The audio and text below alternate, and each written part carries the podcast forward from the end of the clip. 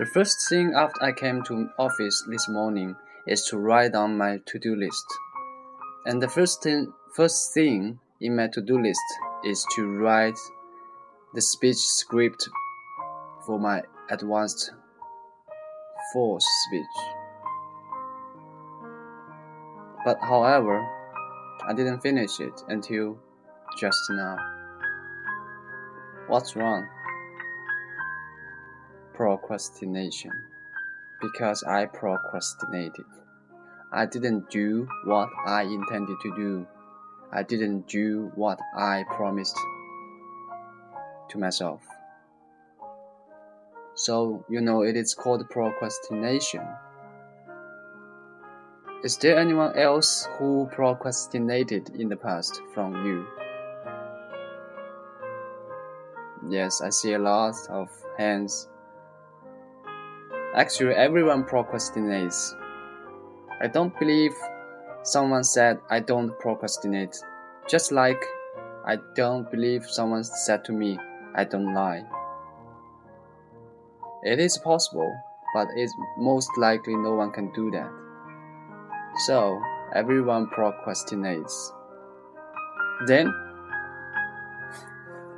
everyone procrastinates, then why is it still a problem? What is the problem?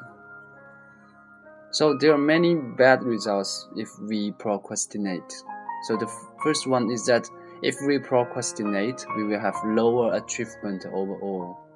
That is very easy to explain.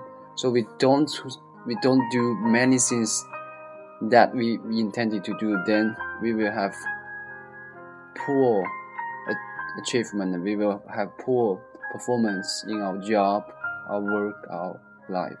So we will have lower achievement overall. And second, if we procrastinate, we will have more negative feelings than those who don't procrastinate. Sometimes we will feel guilty sometimes we feel regret for not doing what we intended to do. And last one is significantly more health problems.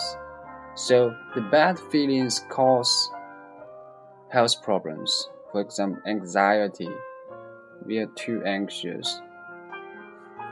And second reason is that if we procrastinate, we probably miss some of the exercises. We probably miss the actions we need, we intended to do for health. So, three major facts: lower achievement overall, more negative feelings, and significantly more health problems. Actually, until recently, I don't know what exactly the procrastination is. I'm not sure if everyone else knows what is procrastination. Somebody said procrastination is delay. That's right. But it's only partly right. All procrastination is delay, but not all delay is procrastination. For example, if I have a to do list to have five tasks, I need to call someone, I need to pick up my someone and I need to write something. I need to um, make a report to my boss. I have a lot of tasks in my to-do list. But if my son, for example, was hurt by someone and need to be put in hospital, I need to do that right away, no matter how many tasks I have in my to-do list. So, because of my son's matter, I will delay all my tasks.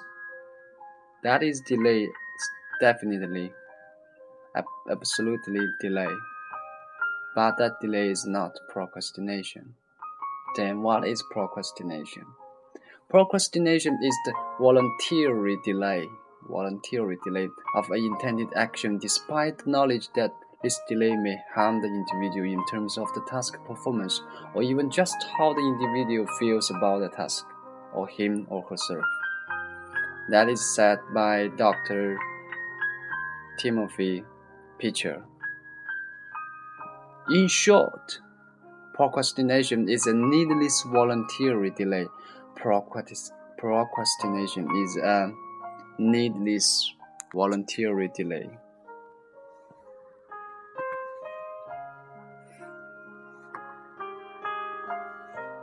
Then why we procrastinate?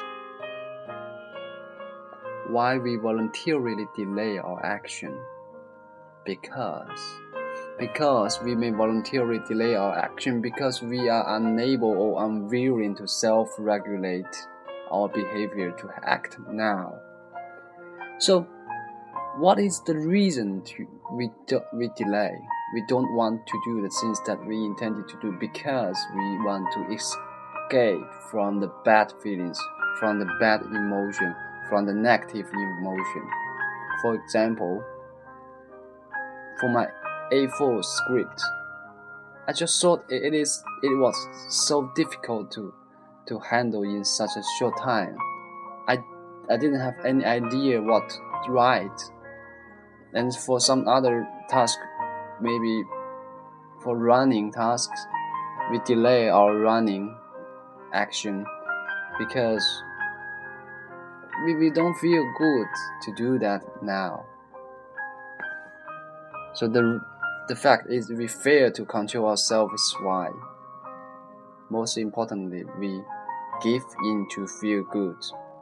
We didn't do we didn't write I didn't write my script to feel good at that moment because not writing that script makes me feel good. Then how to fix procrastination? I think the first important thing is that be aware when we are procrastinating. Be, be, be aware when we procrastinating. We are escaping from the negative emotions.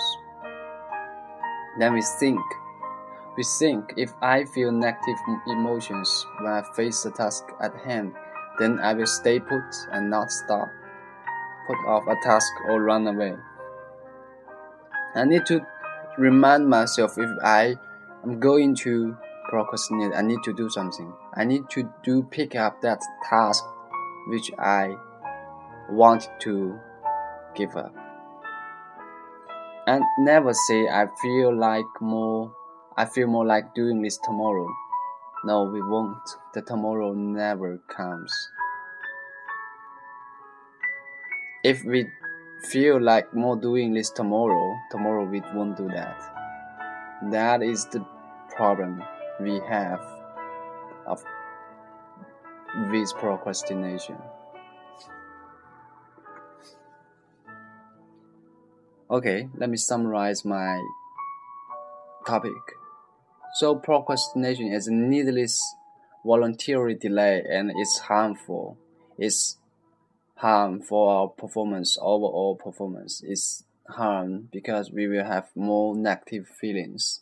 It's harmful because it causes significantly health problem. And procrastination is because of give in to feel good when facing negative emotions. That's the bad emotions which keeps us from doing what we need to do. And the fix is to just get started when we know we are going to procrastinate. Just get started to involve ourselves in that matter as soon as possible. Once we are involved, we'll continue with that journey. So the most important point is to get started and using the if then way. If I feel like doing it tomorrow, then I need to do it right now to get started right now. Okay. That's all for my A4 speech procrastination. I think it can help someone to stop procrastination. Thank you. And this is Jay from IBM Shanghai Toastmasters. See you next time.